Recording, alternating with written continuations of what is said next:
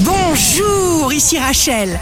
Demain, vendredi 3 mars, bonne santé pour le cancer lorsque vous réalisez que vous avez commis une erreur. Prenez immédiatement des mesures pour la corriger sans remords. Le signe amoureux du jour sera les Gémeaux. Ouvrez vos bras au changement, mais ne laissez pas s'envoler vos valeurs. Ne vous reniez pas. Si vous êtes à la recherche d'un emploi, le bélier, partagez votre savoir. C'est une manière d'atteindre l'immortalité. Le signe fort du jour sera le lion. Vivez votre vie d'une façon bonne et honorable.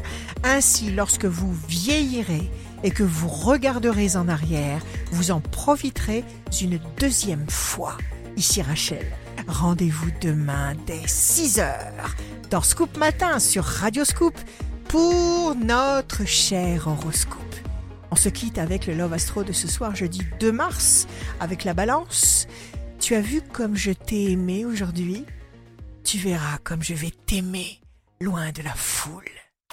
La tendance astro de Rachel sur radioscope.com et application mobile Radioscope.